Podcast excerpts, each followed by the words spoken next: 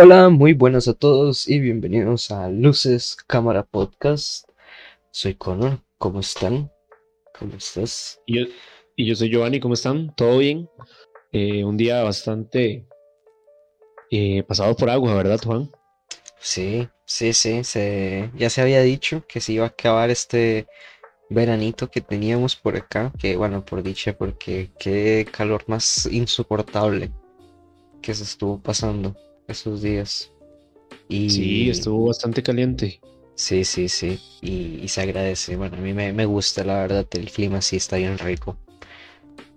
Ya sí, más que todo para ver películas es buenísimo, ¿verdad? Exacto, exactísimo. Para ver películas y ver series y escuchar un podcast como este, donde les recomendamos una gran cantidad y, y todos buenísimos.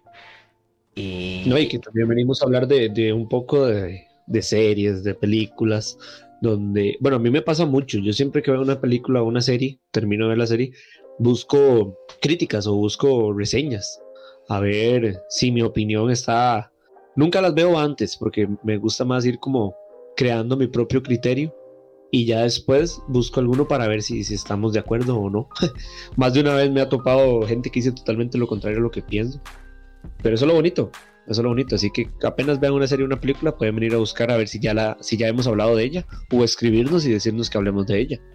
Exacto, como ya, ya ha pasado. Y y bueno, sí, la verdad es que bastante bien. También me pasa eso, que a veces me da por, no sé, dependiendo de la peli, si me dejó muy loco de la serie, no sé, o quiero escuchar más porque me dejó con mucha fiebre, pues sí me pongo a ver más al respecto y busco más cosas y opiniones y todo eso. Y, sí, está chido, la verdad, porque a veces te das cuenta tal vez de otra cosa que no viste de, visto de otra manera o algo así, no sé, entonces está bien. Ah, sí, sí, sí, sí, no, y, a veces también ver videos de curiosidades y todo esto es buenísimo. Sí, sí, y aquí les damos todo, de todo. Aquí nos encantan las curiosidades. Sí, sí, sí, bien, bien curiosos. Eh, tengo que pedir completas disculpas porque dijimos que esta semana el episodio iba a ser de A Quiet Place 2, no se pudo. Eh, qué pena. Hicimos una encuesta en Instagram y todo, pero no se pudo porque, bueno, no sé, esta semana esta peli se estrena en Costa Rica, pues eh, aquí hasta esta semana, el 11. Y, bueno, no sé, no tuvimos en cuenta ese pequeño retraso, atraso, mejor dicho. Eh, y bueno, ya vendrá la otra semana entonces, porque tengo ganas de esa peli. Sí, sí, de hecho he visto críticas que dicen que es normal, que no le llegan a los tobillos a la primera, otra gente que la trata muy bien. Entonces, quiero, quiero ver cómo está la vara. Así es, así es. Hoy, bueno, cosa rápido, hoy se estrenó Loki. Hoy, miércoles 9 de junio, se estrenó la serie Loki. Así que esperen eh, su, nuestra review cuando termine creo que termina por ahí de agosto. Son seis episodios o así, no es mucho. Entonces ya hablaremos de ella. Y síganos en Instagram, que tenemos Instagram para por si comentamos alguna cosita mientras la vemos o algo así. No, y, va volando todo, ¿verdad? El tiempo es increíble, va demasiado rápido. Y recuerdo que cuando anunciaron esta serie de Loki, dije, falta demasiado, falta mucho. Sí. Y ya, o sea, ya se estrenó. Ya estamos a medio año. Sí, exactamente, medio año. Llevamos seis meses de, este 2021. Ya llevamos casi un año y medio de, pandemia, ¿verdad? De alerta mundial. Sí, sí, sí. Y, y ya dentro de menos, de entre cuatro meses, cumplimos dos años con el podcast. Imagínate. Así es. Dos años, qué increíble. Así es, así es. Ya veremos cómo, cómo lo celebramos. Sí, sí, ah, tiene que ser algo grande, algo bastante grande. Sí, la verdad me, ha gustado como toda la recepción que, que hemos tenido, el apoyo y, que vamos creciendo. Y eso es bonito, la verdad. Y de fijo, de fijo van a haber sorpresas que a ustedes tanto les gustan y maneras de participar diferentes a las normales conocidas. Así es, así es, que pues siempre está bien. Y bueno. Juan. contanos, eso te iba a preguntar. Entonces, si no venimos con A Quiet Place 2, ¿con qué venimos hoy? Pues se nos ocurrió nada más y nada menos y nada más y nada menos que seguir con nuestra queridísima saga de Star Wars. Esta vez hablar una de las series en live action más recientes, eh, que es The Mandalorian, que hace poco, bueno, el año pasado, hace unos meses, a finales del año pasado salió la segunda temporada y por allá el 2019 salió la primera en Disney Plus cuando no estaba por acá en Latinoamérica todavía. Estaba solo en Estados, de hecho. ¿Vos, la viste? ¿Vos viste cuando salió esa primera temporada? ¿La viste en internet? Hay mucha gente la vio. Recuerdo que andaban los capítulos en, en formato. Mucha gente me decía, Mae, si tenés una llave maya, yo te la paso. La tengo en, en 4K y todo. y por ahí andaban los episodios, solo que yo nunca los vi, porque como ya se los he contado, no me gusta para nada ver, eh, ver películas o series en pantallas tan pequeñas. Entonces estaba esperando poder verlo ya bien, con buenos subtítulos, buena imagen, en pantalla un poco ya más grande. Pero vos la viste, Juan, cuando salió en el 2019. Sí, ahí poco a poco fue saliendo porque Disney, pues como en el 2019, como cuatro meses después fue poco a poco saliendo en Europa y así. Pero eh, sí, bueno, yo la vi porque existe el, el buenísimo, la, la buenísima opción de usar un VPN. Ninguno en específico porque ninguno nos patrocina. Eh, pero sí, entonces pues con eso tenés acceso a cualquier lugar y pues eh, se podía acceder a Disney Plus de esa manera. Y... Sí, era una buena técnica, claro. Sí, y digamos, eh, bueno, es que yo sí, sí, sí estoy acostumbrado pues a ver eh, pelis en la compu, pero también tengo una pantalla un poco más grande, entonces las pongo ahí, las películas, y entonces me va bien. Porque sí, eso es importante, la verdad es que siempre es importante, creo yo, ver las pelis en una buena pantalla, porque si no se pueden perder detalles. Yo no, no, no quiero criticar, eh, pero no entiendo a la gente que ve pelis, por ejemplo, en un teléfono. Se entiende que más de una vez uno anda en un viaje o algo así. Sí, exacto, pero exacto. pierde muchísimo. O sea, siempre y cuando estén en la casa, véanlo en una pantallita más grande. Exacto. Más grande que todo. Sí, ojalá sí, sí, sí se puede a medida, sí, pero bueno, sí, se entienden muchos casos que, porque sí, también me ha tocado, pero es que, o sea, se puede ver, pero no se aprecia del todo, creo yo. A veces hay algunos detalles que se pierden, como el color, por ejemplo. Eso importa mucho en muchos dispositivos diferentes, pero bueno, hoy venimos a hablar de Mandalorian.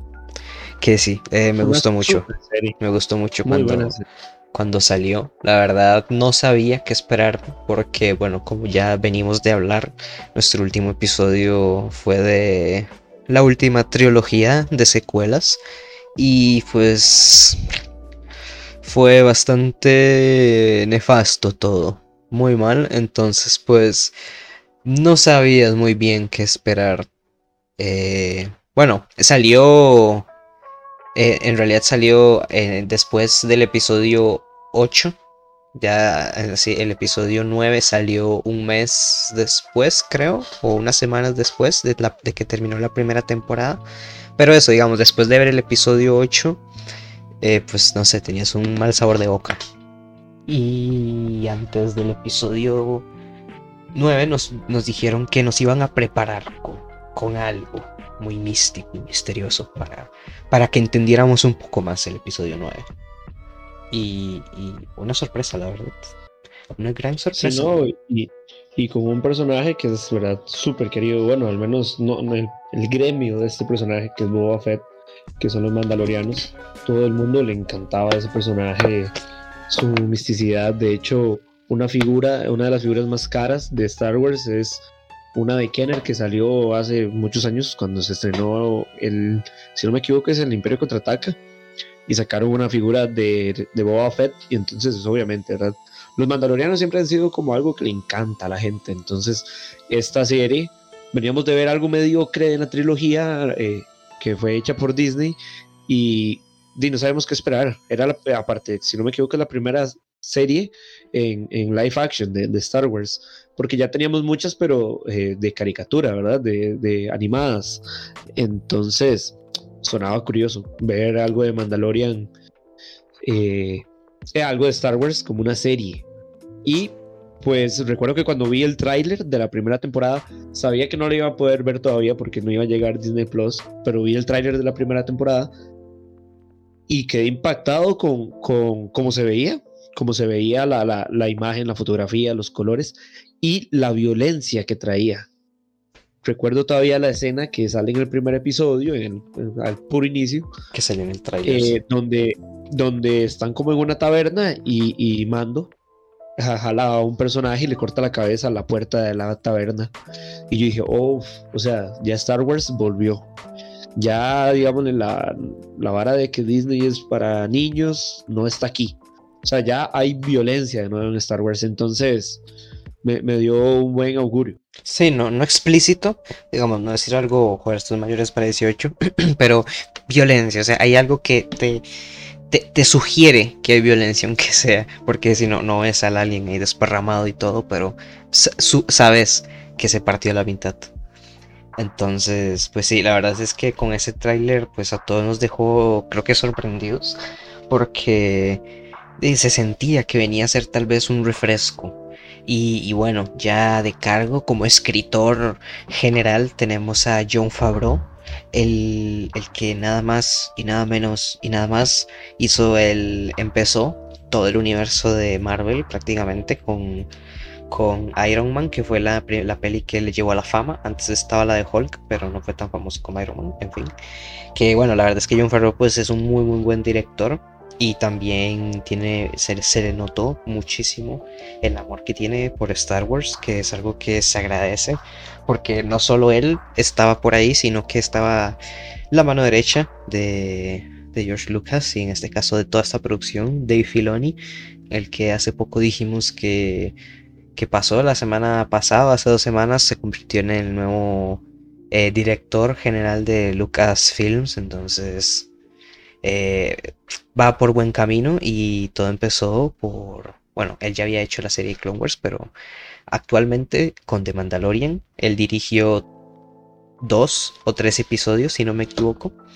Entonces, eso. Eh, una, la verdad, una sorpresa demasiado como buena, grata, porque eso fue un refresco, aparte de que nos pinta toda esta, desde el primer episodio, algo super western, algo que, bueno, ya George Lucas le comentaba que siempre le gustaba y fue como una inspiración también, pues aquí se nota un montón todo eh, el ambiente western, en la música, en los paisajes, en los planos, e incluso el mismo personaje, que como os decís, pues siempre ha gustado un montón los mandalorianos. Alguna gente no, porque pues han tenido en realidad a, lo largo de las dos trilogías que salieron, eh, pues poco protagonismo en realidad. Eh, muy poco tiempo en pantalla, pero siempre han sido como personajes súper misteriosos. Y en este caso, pues más bien ese misterio del personaje es como lo que juega a favor y es lo que nos gusta de la serie y del personaje. Sí, no, y, como decís vos, me, gustó eso que dijiste, que, que, era un refresco totalmente para, para el universo de Star Wars, porque tomaron, tomaron riesgos cambiando al creador de la música, que es Ludwig Goranson, no sé bien cómo se pronuncia, pero nos quitamos de encima a los que ya habían participado, ¿verdad? En la música, que son genios, pero ok, queremos, queremos un nuevo tono para la serie, no queremos que, la gente vea Mandalorian y se vaya como trataron de hacer con, esa última trilogía, que se vayan a las tres originales, no, no, no, queremos algo que sea de Star Wars, pero nuevo. Entonces ponen eh, eh, a, este, a este compositor y se manda un opening increíble. Hasta el día de hoy ya todo el mundo conoce la música de Mandalorian. Y nos dan este, este género como de Space Western chivísima. O sea, es como ver a un, a un Clint Eastwood, a un Clint Eastwood en, en medio del universo. A un caso recompensas en medio del universo. Y aparte, vemos el traje del Mandalorian eh, eh, hay, de hecho, en ese primer episodio, cuando él llega a esa taberna, la silueta se ve como Harry el sucio, eh, el personaje de Clint Eastwood, ¿verdad? y vemos todo esto, ¿verdad? Donde ya, ya hay como grupos de, de malos, nadie es bueno, nadie es malo, sino que nada más sobreviven. Entonces, creo que le dio un refresco total y nos trajo de nuevo como al universo de Star Wars, a lo sucio, a lo, a lo donde no hay ni buenos ni malos, sino que cada quien actúa por voluntad propia y, y por su beneficio, ¿verdad? Entonces, creo que se fueron como a las raíces, pero aún así trayendo un muy buen aire fresco a, las, a la saga total. Exacto, sí, porque eh, sí, sí se pues toma muchas cosas de la trilogía original, más que todo porque se sitúa después de esta.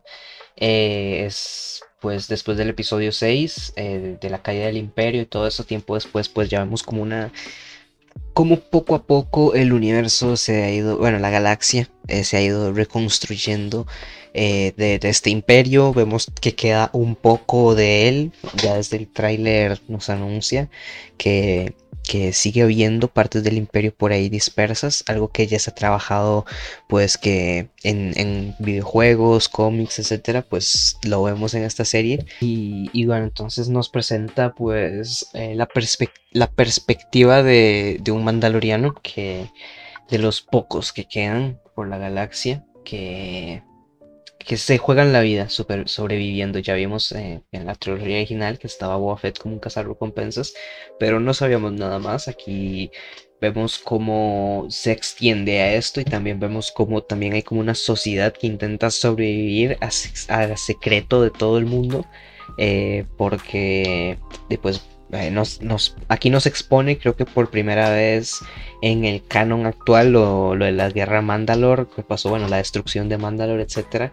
Eh, entonces me gusta, la verdad. Eh, poco a poco nos va metiendo cosas que dejaron tiradas en, Legends y, y, y joder, es que Star Wars es mucho más, como ya hemos hablado, mucho más de es una galaxia entonces, entera. Entonces, pues, un refresco de, que, de, la trilogía de los Skywalker siempre, pues, la verdad es que sentó súper bien. Sí, sí, claro, exactamente. Nos dan como historias nuevas de todo este mundo. Quizá ya estábamos un poco no hartos ni cansados, sino como que ya queríamos ver algo más. Queríamos ver, queríamos retar a Star Wars y queríamos ver a esos personajes que siempre salen ahí al fondo. Los queríamos ver ahora sí, siendo protagonistas, ¿verdad? Y el elenco, ya hablando quizá un poco del elenco y de la producción, el elenco fue, fue muy bueno, ¿verdad?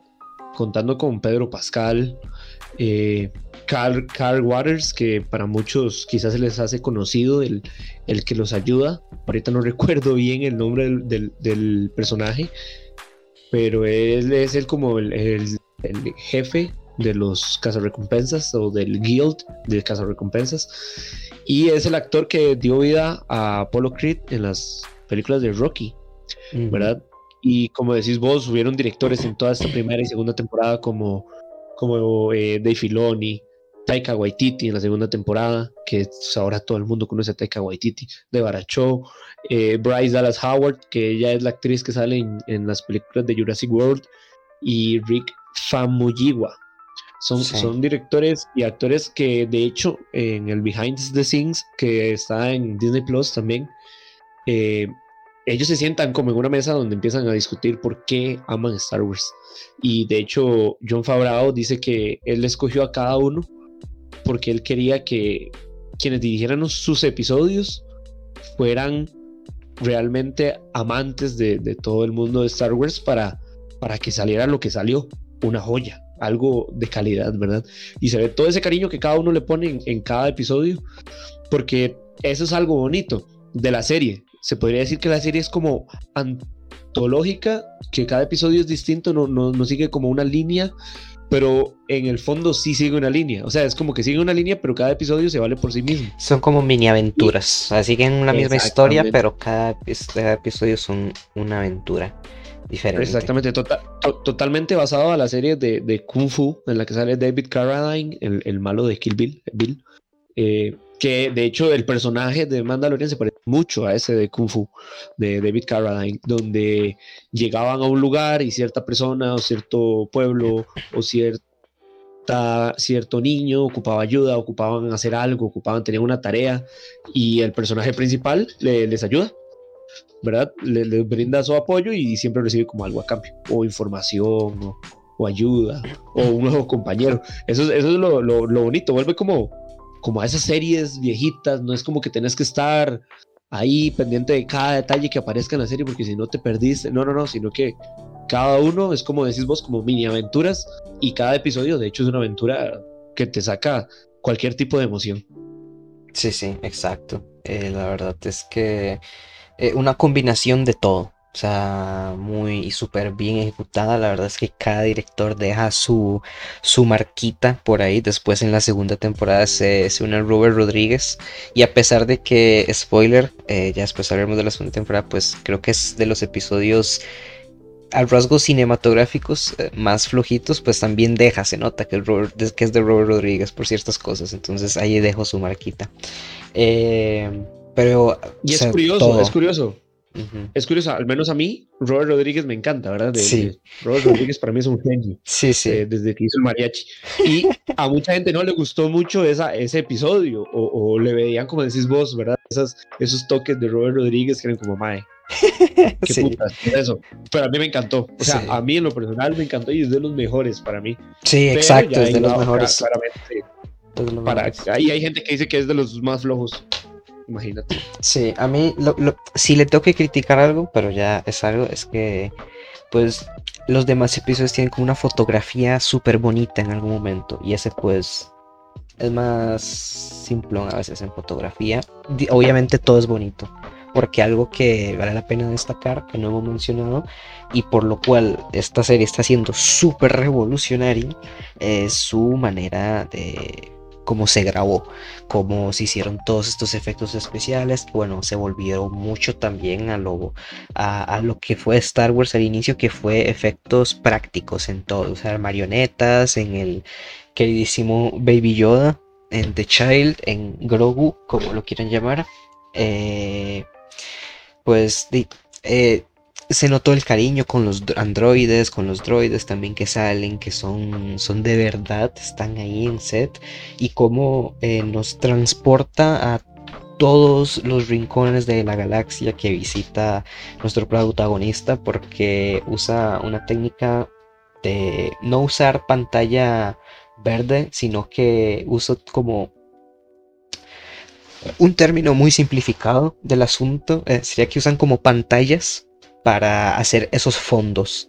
Digamos, ponen como en pantallas ya, ponen, no sé, el, bueno, el, renderizado que ponga, entonces ya es cuando graban, se ve como si fuera el fondo de verdad. Entonces, pues eso le agrega como ese realismo y, es algo que pues muchísimas producciones, porque obviamente abarata costos eh, y se graba en espacios cerrados entonces, pues por ejemplo la, película de, Batman eh, y muchas otras empezaron a, aplicar este método porque está siendo súper efectivo y la verdad es que se logra algo sensacional como vos decís, es calidad de película en una serie que se ve súper poco. Bueno, ya y es algo que agradezco. Disney Plus nos tiene acostumbrados, nos está acostumbrando a esta calidad de cine en series. Ya empezó con esta, después ya hemos visto las de Marvel, que también la verdad es una cosa loca. Sí, nos está dando, como decís vos, vestuarios de, de, de mm. lujo, de, como de sus grandes producciones. Maquillaje, esta serie práctico. fotografía, la música, la edición. Eh, no, no, es, es, increíble. De hecho, cada episodio, al final de cada episodio hay un arte. Uy, sí. Como que era el arte para, para, para hacer la idea del episodio. el arte conceptual, todo el mundo, ajá, todo el mundo los, ah, los ve. O sea, todo el mundo, esta vez no, no, no se valía pasar créditos, todo el mundo quería verlos. Ya después de eso sí, vamos al otro episodio. Sí. Pero algo, ahora hablando un poco de, de démosle énfasis a, Baby Yoda, ¿verdad? ¿Cómo se jugaron? ahí fue una apuesta total de, de, de Dave Filoni y de John Fabreau de que, ok, me imagino a ellos sentados un día y decir, bueno, vamos a sacar un Baby Yoda. Aquí o la pegamos o la cagamos. A la gente o le encanta o lo van a odiar, lo van a ver ridículo. Pues a la gente le encantó. le encantó y cómo no, ¿verdad? Es un súper personaje y como decís vos, al meter una, una, figura una figura, un, que está ahí, una marioneta. El personaje, el personaje interactúa con ella, entonces es más cariño, porque... da una conexión fuerte, exacto. Sí, sí, porque otra cosa que me sorprende muchísimo, eh, bueno, de todos los personajes, pero es el personaje obviamente el principal, Mando, interpretado por nada más y nada menos que Pedrito Pascal, eh, el actor que pues también últimamente estos años a base de esta serie y otras cosas, eh, pues ha, tomado más fama.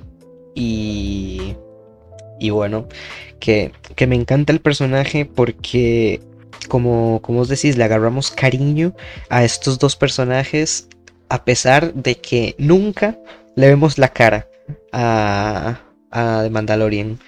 Nunca. Entonces, pues uno a veces podría decir, ¿cómo, empatizamos con alguien que no sabemos si está enojado, si está triste, si, si no sabemos ni cómo es? Pues la verdad es que ahí es donde entra, creo que la majestuosidad eh, de la dirección y de todo que tiene la serie, porque cuando vemos a este personaje, por ejemplo, en el primer episodio, cuando se encuentra a, a, a Grogu, a Baby Yoda por primera vez, eh, pues bueno, ya, ya, la, ya la tensión de la escena es súper buena, como inicia eh, y como termina cuando, y cuando se lo encuentra pues ya vemos como una conexión, vemos, vemos lo que siente el personaje por él y después más adelante también y, lo acompaña con los planos que usan, la música eh, y, la y la corporalidad que tiene pues Pedro Pascal en el personaje, no sé, sabemos qué es lo que siente el personaje, sabemos cuando se siente vulnerable, por ejemplo, me acuerdo en el,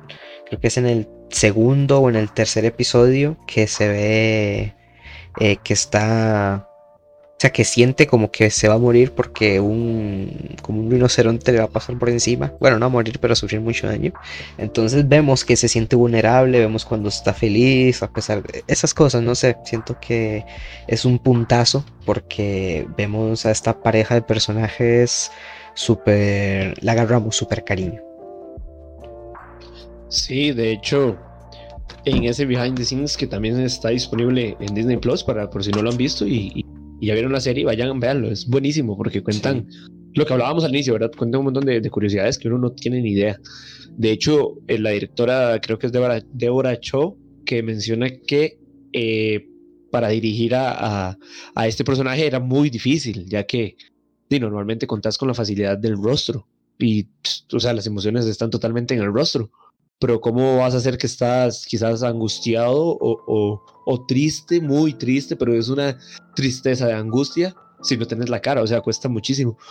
Entonces, como decís vos, ahí no solo entraba también la, obviamente, la corpor, la, ah, ya no dije nada, la forma de mover el cuerpo de Pedro Pascal, sino que también tenía que, la, la luz que tenía que pegarle en el casco, en, ¿verdad? Y todo ese misterio que nos daba ese personaje que se mantuvo durante toda la primera temporada, es brutal, es brutal. Siento que ese ahí hay un secreto a la hora de hacer una película, una serie, que si tenés un misterio no lo soltes tan rápido, ¿verdad? Y eso es lo que pasa ahora con las películas de miedo, que en media hora ya te explicaron todo, toda la leyenda y por qué aparece el fantasma o el monstruo. Que ya no tiene sentido.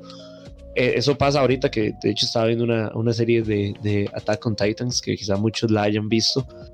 Te mantienen al hilo, o sea, con, con, el misterio hasta la tercera, cuarta temporada, que ya la cuarta, eh, de hecho, es la última y ya te empiezan a contar bien la historia. Pero son tres temporadas donde querés ver más y querés ver más porque querés saber qué pasa. Entonces, en este caso, eh, ver al Mandaloriano y, y ver, aparte, en un momento dice que nunca se ha quitado el casco frente de la gente. Entonces, ya eso nos reta a querer verlo sin el casco. Y ya nos ponemos a hacer preguntas de que cómo duerme, cómo, ¿verdad? Y, y y lo mantienen muy bien al personaje en ese sentido. Y como decís vos, es espectacular la forma en la que dirigen cada episodio para saber qué piensa o cómo se siente el mandaloriano. Y de hecho le llegamos a agarrar muchísimo cariño, al igual que a, que a Grogu, ¿verdad? Sí, sí, sí, me encanta ese, ese misterio, cómo se desarrolla el personaje en la primera temporada, cómo pues poco a poco vemos que, que que algo tiene, bueno, desde el inicio vemos que por ejemplo tiene algo con los droides, que no le gustan para nada, los no, no, no quiere que se acerquen nada de él, etc. Entonces ahí ya también nos genera como ese misterio y poco a poco lo va tratando por medio de unos flashbacks y después ya los episodios finales el personaje pues se va desvelando más de por qué es, que, que bueno, es, es también la historia de, de de por qué él, le agarró tanto cariño a Grogu, que la verdad me pareció una justificación excelente. Y bueno, ya dijimos, íbamos a hablar de spoilers en este capítulo. Eh, y si no, pues ya lo dije. Eh, que, bueno, que es esto de que él tiene este trauma porque él de pequeño fue como, bueno, donde él vivía fue arrasado por, por droides de batalla, entonces, y fue rescatado por mandalorianos, y los mandalorianos tienen como esta ley o tradición, dígase, de, pues si rescatan a alguien, pues no sé, convertirlo en soldado, llámese secuestrar, abducir, no sé cómo lo quieran llamar. Eh.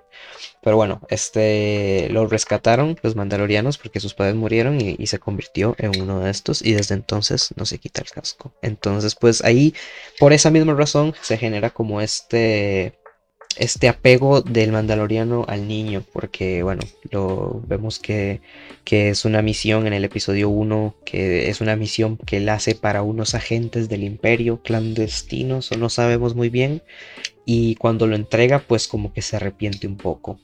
Eh, y poco a poco pues vamos viendo que es como por esta razón y que ellos tienen como esto de los the, foundlings, los encontrados, no sé cómo será en español, los rescatados, eh, que son estos niños que, bueno, su labor es protegerlos. Y, bueno, que también nos muestra un villano más después, como en el episodio 6 o 7. Bueno, ya después vemos que es nada más y nada menos, ni nada más que el super actor de que es Giancarlo Esposito. Bastante conocido por sus papeles de villano, ¿verdad? Sí, sí. Ya lo hemos visto en Breaking Bad, en Better Call Saul, como Saul Goodman, eh, como, perdón, Ghost Frink. Eh, y también tenemos la participación, casi, casi se nos va, pero tenemos la participación del super director, que es de mis favoritos, que me sorprendió verlo ahí, que es el eh, justamente el que manda a atrapar a Grogu, que es Werner Herzog, un super, super director ahí, por si quieren conocer de él, búsquenlo. Su carrera es magistral e impresionante. Pues él sale aquí no sé cómo o por qué, nada más sé que aparece. Supongo que es amigo de ya sea de John Favreau o de Dave Filoni, aparte que sí sé que le encanta Star Wars. Entonces, una grata sorpresa, ¿verdad? Contamos con, con un super elenco, que es eh, en el lado de los antagonistas, que son Werner Herzog y Giancarlo Esposito, ¿verdad? Y hasta con controversia, ¿verdad? Porque para esta tercera temporada que viene, que todavía no se sabe, se dice que va a haber no se sabe.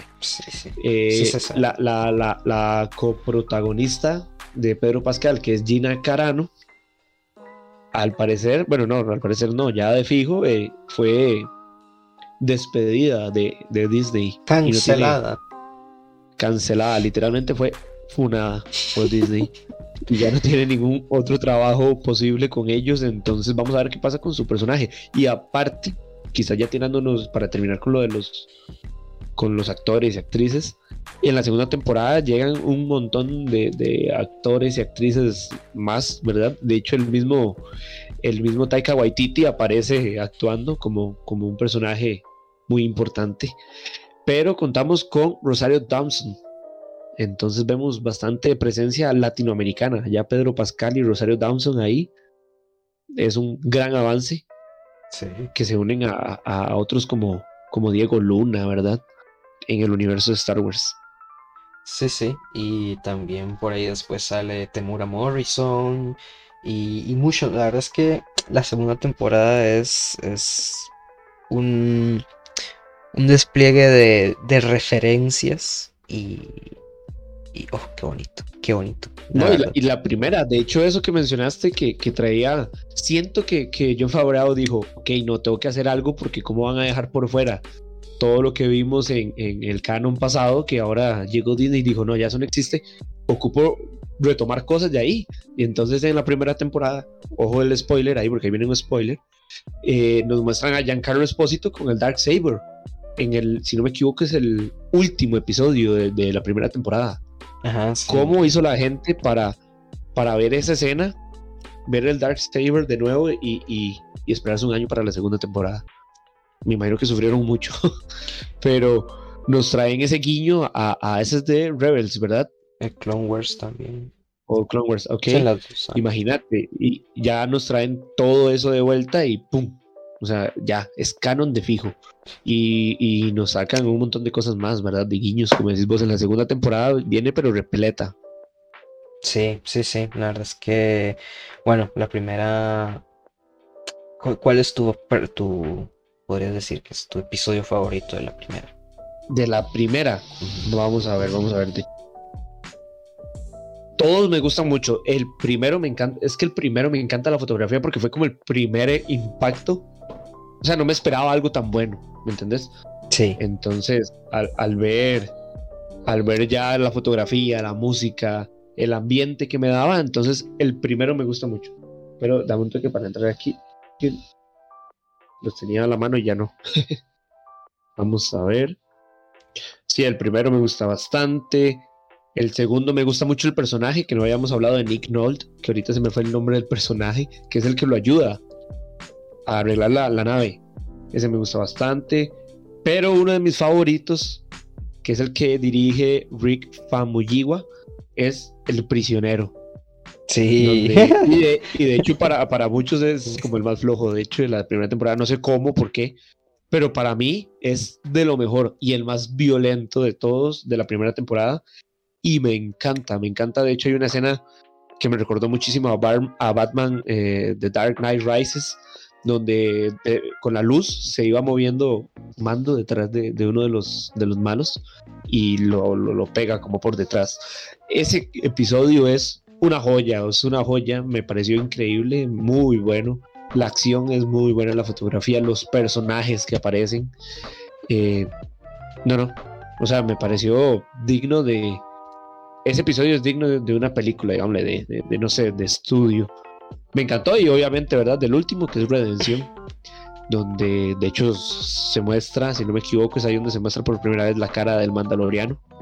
Sí, sí, al final, sí. Me gustó bastante. Y aparte tiene lo del Dark, lo del Dark Saber.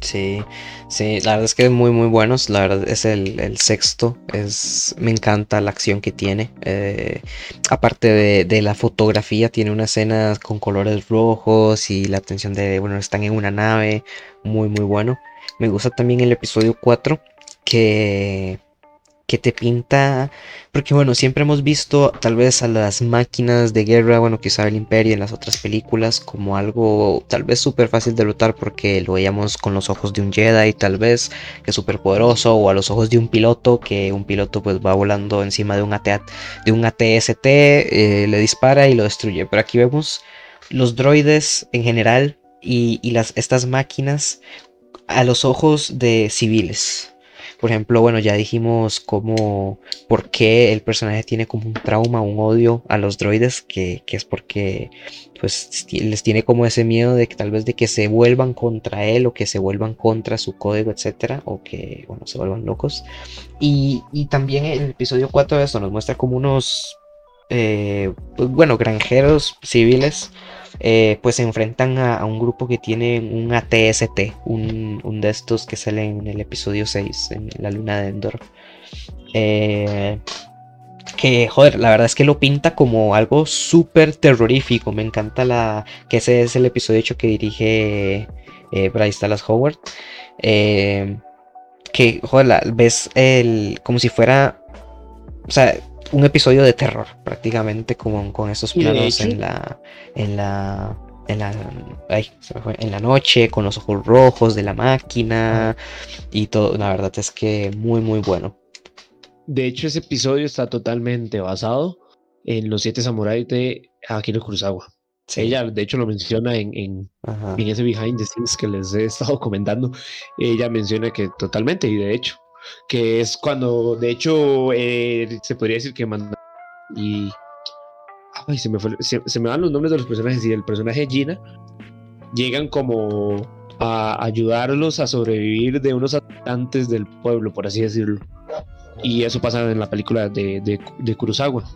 Entonces tiene, como te digo, muy buenas referencias. Y ese episodio a mí me gustó bastante. También es considerado, yo creo que entre los más, pero es curioso. Entre más flojito me digan que les parece, me encanta más. Entonces ese de hecho sí se me fue. Ese me encanta. Ese es muy bueno. Y es dirigido por ella, la de Jurassic World. Sí, sí, la verdad ella pues ha, demostrado bastante maestría en dirección al igual que su padre.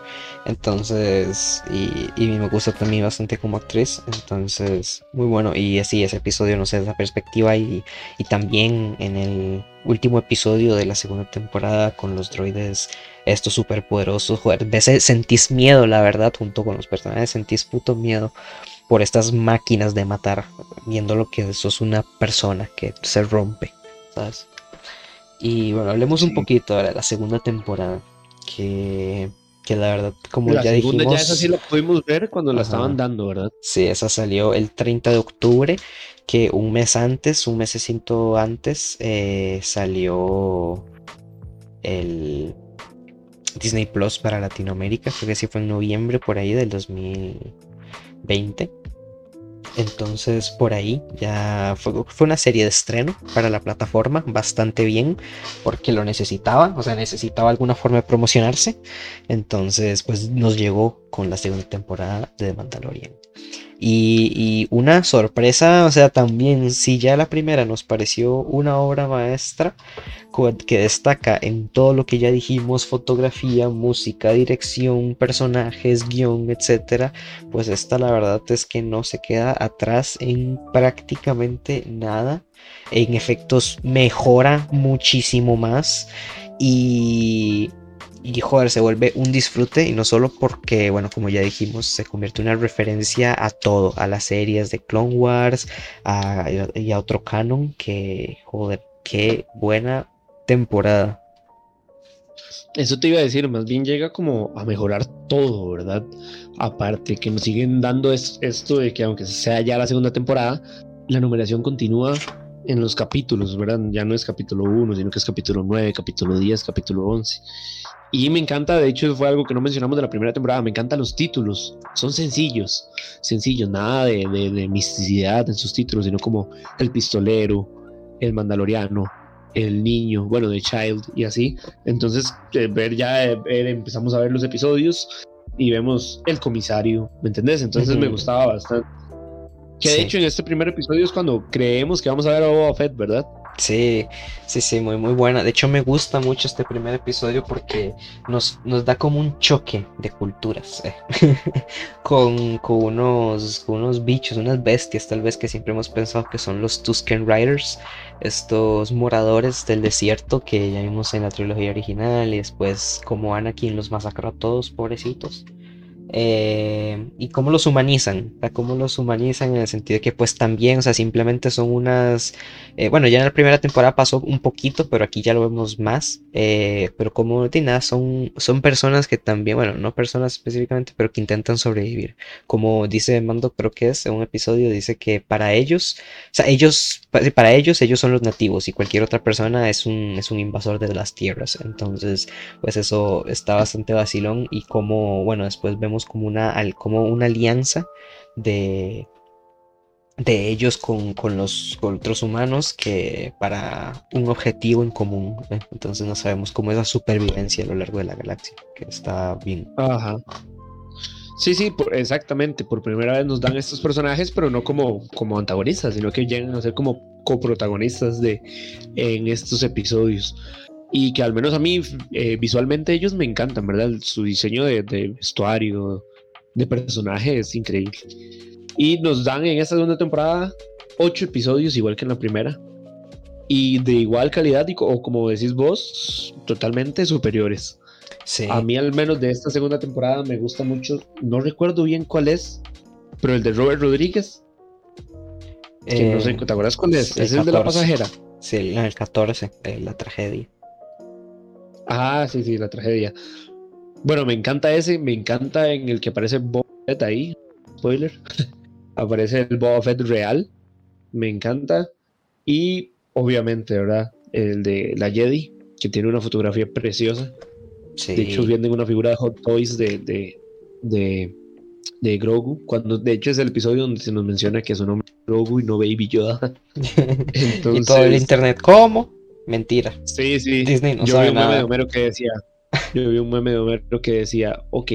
Y entonces dicen, se llama Grogu, no Baby Yoda. Y decía, ok, creo que te llamaré Baby Yoda. o sea, a nadie le importaba que llamara a Grogu. Es más fácil decirle Baby Yoda. y creo que mucha gente también llegó a pensar que era, que era Yoda bebé. Pero eh, ya después se aclaró como la línea del tiempo, ya más bien Yoda había muerto. Hubieron muchas teorías, sí. Por allá puede que haya alguna reencarnación extraña, pero Sí, hay muchas teorías. Uno se puede buscar y salen demasiadas teorías. Y me encanta mucho también el episodio, claramente, el último, ¿verdad? Que es donde viene el mega spoiler, donde vemos de nuevo a, a, un Luke Skywalker, que quizá ahí sí me vine, o sea, veníamos de ver todo ese, ese derroche de efectos súper bien pulidos, súper bien hechos. Y ese CGI, otra vez el CGI Star Wars, ¿verdad? Que siempre la hay un poquito mal. Pero con este, no sé, yo hubiera usado a, a, este personaje de del Capitán América. Ah, sí. Se me fue al amigo. Yo vi muchos, sí, vi, me parece a, muchos, vi muchos montajes también de Sebastián Stan como como, un joven Luke Skywalker. Pero sí, bueno, es que como son unos segundos, pues lo, dejas pasar. O sea, sí, sí peca tal vez un poquito esos segundos de, de CGI, pero nada, lo dejas pasar. No es como el de Tarkin, de, de Rogue One, eso sí. Pero bueno, el presupuesto de la serie iba para otras cosas. Y, y sí, o sea. Sí, sí, exacto, se perdona, se perdona. Me encantó. Es que no, en esta me gusta. Todos los episodios tienen algo. Tal vez el único que sí sentí que, que, que fue un poquito relleno. Tal vez fue como el 12 y el 10. No sé, bueno, son como episodios que están bien, pero que se alejan, creo que un poquito de la trama por seguir como esa, esa temática de vamos eh, a otro, eh, estamos en un planeta, después el siguiente nos vamos a otro y es una aventura diferente. Pero creo que esos dos se aleja un poquito de la, de la trama principal, pero eh, sin embargo los disfrutas, los disfrutas más que todo, bueno, el 10 porque ese es el de la pasajera, que nos muestra un personaje que, que en un episodio le agarramos todo el cariño, que es la de una mamá rana, más o menos, eh, que muy bueno, la verdad. Eh, y el episodio, creo que mi favorito es el 11, que es porque nos dan al personaje queridísimo de Clone Wars de Bo-Katan, otra mandaloriana de otro estilo, de un estilo menos arraigado a los de ellos originales mandalorianos, ya que pues esto se, aparte de, de ser rigidos como por una misma ley, pues estaban, habían como diferentes clanes entre ellos y, bueno, vemos como otro estilo de Mandalorianos que, joder, y, el personaje y el, casting de Bo-Katan, que, a ver, ya te digo, se me olvidó quién, quién es el que lo interpreta. Pero, joder. Eh, de hecho es igual, ¿verdad? A, la animada. Katy Sakov. Katy Sakov, no sé cómo se pronuncia, creo que es así. Pero no, sí, sí tendría que decir que tal vez para ese entonces eh, debería ser un poco más vieja. Porque se ve idéntica, como os decís, a, a Clone Wars, pero igual es que joder, qué buen cast. Y, en el que sigue en el de la Jedi también Rosario Dawson y la caracterización. Y bueno, ese, ese episodio es dirigido por Dave Filoni, obviamente, porque eh, Dave Filoni es el creador de Ahsoka Tano, prácticamente, de Clone, en Clone Wars. Y pues le dio todo el cariño que le tiene y el que se merece, definitivamente. Sí, exacto. Y estos personajes, como decís vos, es lo que te decía, ¿verdad? Traemos todo eso que en algún momento ya no se consigue y lo volvemos a poner. De hecho, el personaje del comandante Traun es, ¿verdad? Sí. Es mencionado. Ajá. El general, ajá, es mencionado. Entonces ya sabemos que vamos a ver en algún momento a este personaje, ya sea en una película o en otra serie, porque ahorita está en producción la serie de Obi-Wan Kenobi. Y ver esas, esas, esas imágenes donde está Iwan McGregor con el peinado de Obi-Wan Kenobi ya me tiene hypeado. Sí, sí, sí. Definitivamente, qué, qué ganas de ver cómo, cómo continúa pues este, todo este universo a manos de Dave Filoni. Y mi personaje favorito de toda la vida en el episodio 14, que nada más y nada menos que Boba Fett eh, sale de nuevo interpretado por Temura Morrison, nuestro clon original, eh, que ya interpretó pues a Jango Fett, su padre, en la trilogía de las precuelas. Y joder, la verdad es que fue una aparición. Es el episodio que dirige Robert Rodríguez. Súper, súper buena. Aparte de que también nos meten al personaje de Fennec Shang, que lo interpreta Ming Na Wen. Que joder, muy bueno, me encanta la verdad. Y ahora ese personaje está saliendo nuevo en, la serie de Bad Batch, entonces me gusta, o sea, siempre me gusta cómo Star Wars pues siempre tiene guiños, siempre, porque bueno, esta es una recompensa que ya salió en la primera temporada, de hecho, eh, esta de Ming-Na Wen ya salió como Fennec en la primera temporada en un episodio. Pero, y aquí lo volvemos a ver, pero todo con sentido. O sea, me, me encanta todo la, siempre la cronología y la historia que lleva cada personaje y bueno que después ya se sabe que, que en teoría este año, finales de este año vamos a tener la, la primera temporada de la serie de Boba Fett, The Book of Boba Fett, el libro de Boba Fett, eh, que bueno, va a ser como continuando un poco como dejó, como terminó su historia en esta serie de Mandalorian y contando un poco también eh, antes, cómo llegó, cómo se libró del Sarlacc, esperemos eh, verlo y todo eso porque es algo que se contó pues solo en cómics. Eh, y bueno, la verdad es que este también, este dúo de Fennec y Boba Fett te llega a encantar porque ellos dos se unen pues a la crew en los últimos episodios que quedan, el 15 y el 16. La verdad es que hacen un equipo muy, muy, muy bueno. Y que en este episodio de Robert Rodríguez es cuando Crest ser destruida, ¿verdad? Y tenemos que, vemos a crew viajando de nuevo en, la nave de Boba Fett y se agradece un montón ver esa nave de nuevo, porque al menos a mí me encanta. Sí, o sea, es, el diseño es muy buena, la nave es muy icónica, pero la verdad hay que mencionar que, joder, vaya nave más incómoda. Esa nave tiene que ser incomodísima de usar para viajar, transporte y todo, joder bastante impráctica. es un poco, es un poco extraña la, impráctica. que funciona. Es un poco impráctica la nave, pero qué icónica. Qué, qué diseño tan único.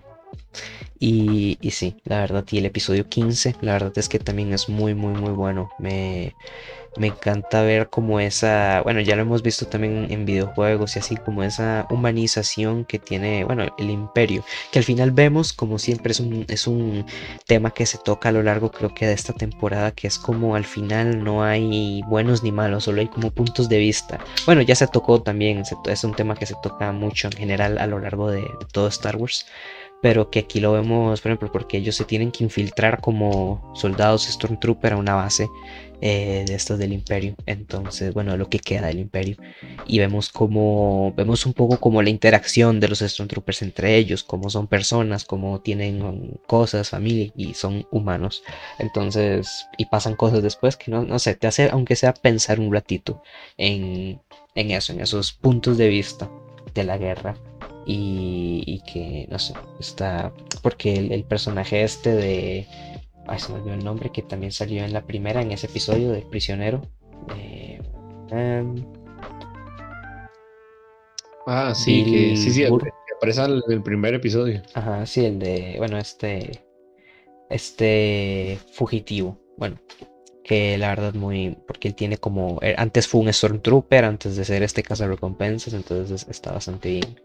Y ya, como dijiste, el último episodio que joder, te da la mejor. Uf, que es que nadie se lo esperaba. Se mantuvo con un secreto, ni filtración, ni nada. Y, te sorprendió con un final exquisito, la verdad. Que de hecho, si a mí me dijeran que ahí murió la serie, ahí terminó. Y ya, digamos, la historia de Grogu pasa sí. en otra serie se los agradezco, se los agradezco. El personaje de Mandalorian me encantaría seguirlo viendo, obvio, pero como decir, no sé, me acabas de decir que ya la tercera sí está confirmada. Sí, va a salir, este año sale, eh, a finales sale en teoría, si nada se retrasa, el libro de Buffett y, eh, y, cuando termine el libro de Buffett vamos a ver la tercera temporada de El Mandaloriano. Entonces, si ya debe estar la, eh, produciendo, digamos, dirigiendo y todo. Pero a mí ese final me encanta. Diablo, me encanta el, el, el, Lo único que no me gustó tanto, como ya te dije, es lo del CGI, pero se perdona, se perdona, son unos cuantos segundos que están. Y tampoco es tan malo, ¿verdad? Solo que he visto mejores efectos. Sí, no, no es el de Grand Moff Tarkin, por ejemplo, el de Rogue One. que joder. Que decís, pero ¿revivieron al actor o qué? y, y, pero de ahí en adelante ese final es perfecto, se podría decir, para, para esta serie. Sí, sí, sí, la verdad es que, o sea, no sé, no sé cómo va a continuar la serie y me da demasiada curiosidad, o sea, saber que va a haber una tercera y no saber nada de cómo pueda continuar. O sea, es que es, no sé, o sea, te tiene como una duda, por ejemplo, me pasa igual con The Voice, otra serie que igual terminó la segunda temporada y, sabes que va a haber una tercera, pero no sabes cómo putas puede continuar, pues. Entonces te, da ganas, te da muchas ganas, la espero bastante. Y di a ver qué, qué, pasa, porque di, esto tiene que conectar, bueno, no conectar directamente, pero obviamente sabemos que después de esto, pues ya hay otra trilogía de películas, ¿sabes? Que no, bueno, que conecta un poco porque ya nos dio nada más el personaje de Luke Skywalker, pero no sé qué pasará después, no se nos va a dejar con la duda de qué pasó con, con Baby Yoda, que no lo vemos después o que no se hace mención en la trilogía. por ejemplo. Sí, exactamente, y no sabemos literalmente nada, o sea, es que esta tercera temporada puede ser desde que trate ya ver a un Luke de nuevo, pero ya hay que utilizarían el CGI que no creo a un actor para que protagonice a Luke. Eh, será ahora que ya literal Grogu ya no va a aparecer y la historia continúa. Vamos a seguir viendo episodios separados cada uno del personaje del Mandalorian. No sabemos si tras de todo se une esta controversia de Gina, de la actriz, que ya no va a estar ese personaje y, era muy buen personaje. Era el coprotagonista, digamos, o sea, era literal el que estaba siempre a la par de mando. Entonces, eh, nadie sabe absolutamente nada. Ese tráiler va a ser muy visto, vas a ver. La gente lo va, lo va, a ver mucho. Ya tengo ganas, o sea, el hype está. Ah, muy, muy, muy bueno. Y, y sí, no sé, y también por el libro Wafet tengo demasiadas ganas y de todas las demás que se sabe que va a ser una serie de, de Ahsoka Tano, como ya dijiste, la de Obi-Wan y no sé, otro montón, otras ocho series confirmadas para Disney Plus de Star Wars que, que ganas, la verdad. este, esta serie nos da una buena esperanza para un buen futuro de Star Wars. Y eso me hace feliz. Sí, sí, no, ahora vemos totalmente. Viene como una nueva oleada de contenido. bueno, ya vimos de Mandalorian. Ahora que está de Bad Batch, que eh, no la he visto, pero me has contado que está muy buena. Eh, viene toda esta serie de Obi-Wan. Vienen cosas muy grandes. De hecho, yo creo que no se ha, hablado mucho de películas, sino que ahora viene, van a extender mucho el universo, ¿verdad? Por medio de, de series, ya sean animadas o live action, y se agradecen porque están súper bien hechas. De hecho, las series de Disney ahorita están rompiéndola. Ah, de hecho, con Loki, eh, eh, WandaVision, Falcon, que de hecho no la he visto, pero, o sea, se ve que la calidad es máxima, ¿verdad? Sí, Disney se la está dando toda con las series, está poniendo, está haciendo su máxima apuesta, más de pues aprovechó que desde el 2020 estamos en pandemia que la gente está en la casa. Sí, sí, aprovecho de pues Disney Plus series y pongamos todo lo que podamos en las series. Sí, sí, sí. Y se agradece, la verdad. O sea, a mí me, me gusta bastante. Sí, sí, sí. La verdad que, que muy satisfecho. Eh, ya veremos después, tenemos que hacer una reseña de Falcon and the Winter Soldier, que es la serie que nos queda ahorita de Disney. Eh, y después la de High School Musical, obviamente. Eh, y eso. High School Musical. sí, sí. No sé qué. ¿Qué nos deparará, la verdad? Porque, bueno, en películas se sabía, bueno, se decía, mejor dicho, que tenían tres trilogías, es, sí, por dos o tres trilogías como en planeación. Una que se le iban a dar a Ryan Johnson, que bueno, después del episodio 8 no se supo nada más, y otra que iban a ser los que iban a ser eh, los que hicieron Juego de Tronos, pero después ellos por diferencias creativas se salieron del barco o Disney dijo no, ustedes no son lo que necesitamos, que bueno, se, se bueno, esa serie de Juego de Tronos pues nos dejó que tal vez ellos no tienen la potencia creativa para llevar esto, ya que pues la última temporada que es la única que no está basada en algo del libro, pues fue un desastre. Entonces pues tal vez por eso fue que no, no, no completó. Eh, y creo que después pasó a Colin Trevorrow, no estoy seguro, pero bueno, ya no se sabe. Ahorita no se ha hablado, como vos decís, de películas. Así que pues ahorita el futuro de Star Wars está en las series. Y ya veremos qué viene, pero cosas grandes, digo yo.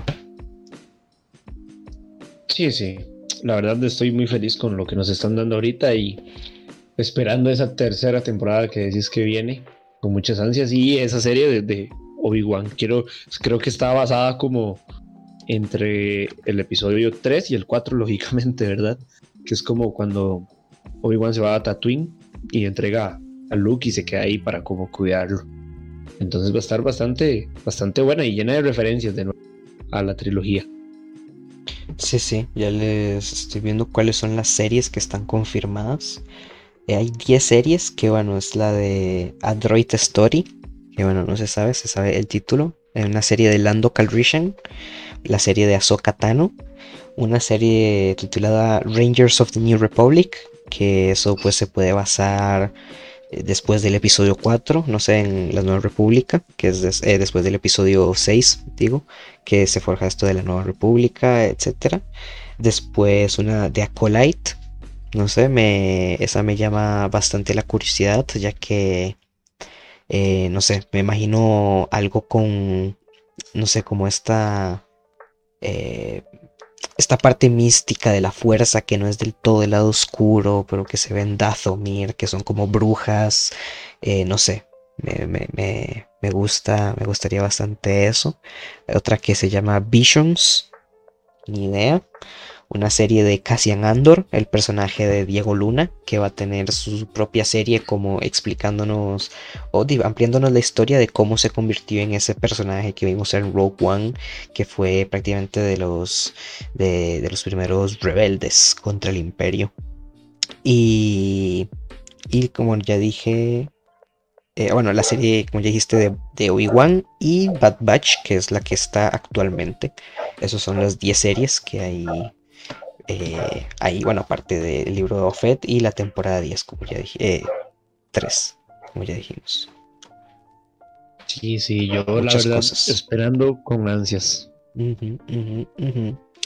Y... ustedes qué piensan? ¿Ya, ¿Ya, vieron, ¿Ya vieron Loki hoy? ¿Ya vieron Loki? ¿Ya vieron? ¿Cuántos episodios son? ¿Uno o dos? ¿O uno o dos? ¿No sabes? Eh, no. La verdad, creo que va a ser uno por como fue con Falcon and the Winter Soldier, que solo fueron seis episodios, entonces salió uno. Sí, son poquitos. Entonces. Ya la vieron, ya vieron Mandalorian, ya están viendo Bad Batch. Eh, esperan esta, esta serie de el libro de Boba Fett. Sí, ¿qué más? Coméntenos. Ya les comentamos todo prácticamente. No sé después con qué seguiremos, si con Clone Wars o con Bad Batch. Bad Batch termina en, a mediados de agosto, si no me equivoco.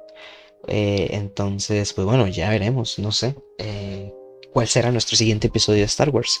Pero así es, coméntenos. Ahora les toca a ustedes qué, les gustó de Mandalorian, si no les gustó. Eh, cuál fue su episodio favorito, su personaje favorito, qué esperan, qué no esperan. No sé, la verdad es que de todo, muy buen momento para recordarles que nos sigan en Instagram, que tenemos Instagram, que ahí hacemos de todo, trivias, dinámicas, sorteos y, y pues ahí es donde la familia crece poco a poco. Y siempre estamos contestándoles sus dudas o, o, que nos tengan alguna propuesta de idea, ¿verdad? Para el episodio. Así que muchas gracias por el apoyo y nos estamos escuchando la, la, próxima semana, ¿verdad? Así es, de mi parte eso ha sido todo por esta semana. De nuevo, yo soy Connor. Y yo soy Giovanni, nos vemos la próxima semana. Tengan buenos días, buenas tardes, buenas noches. Chao.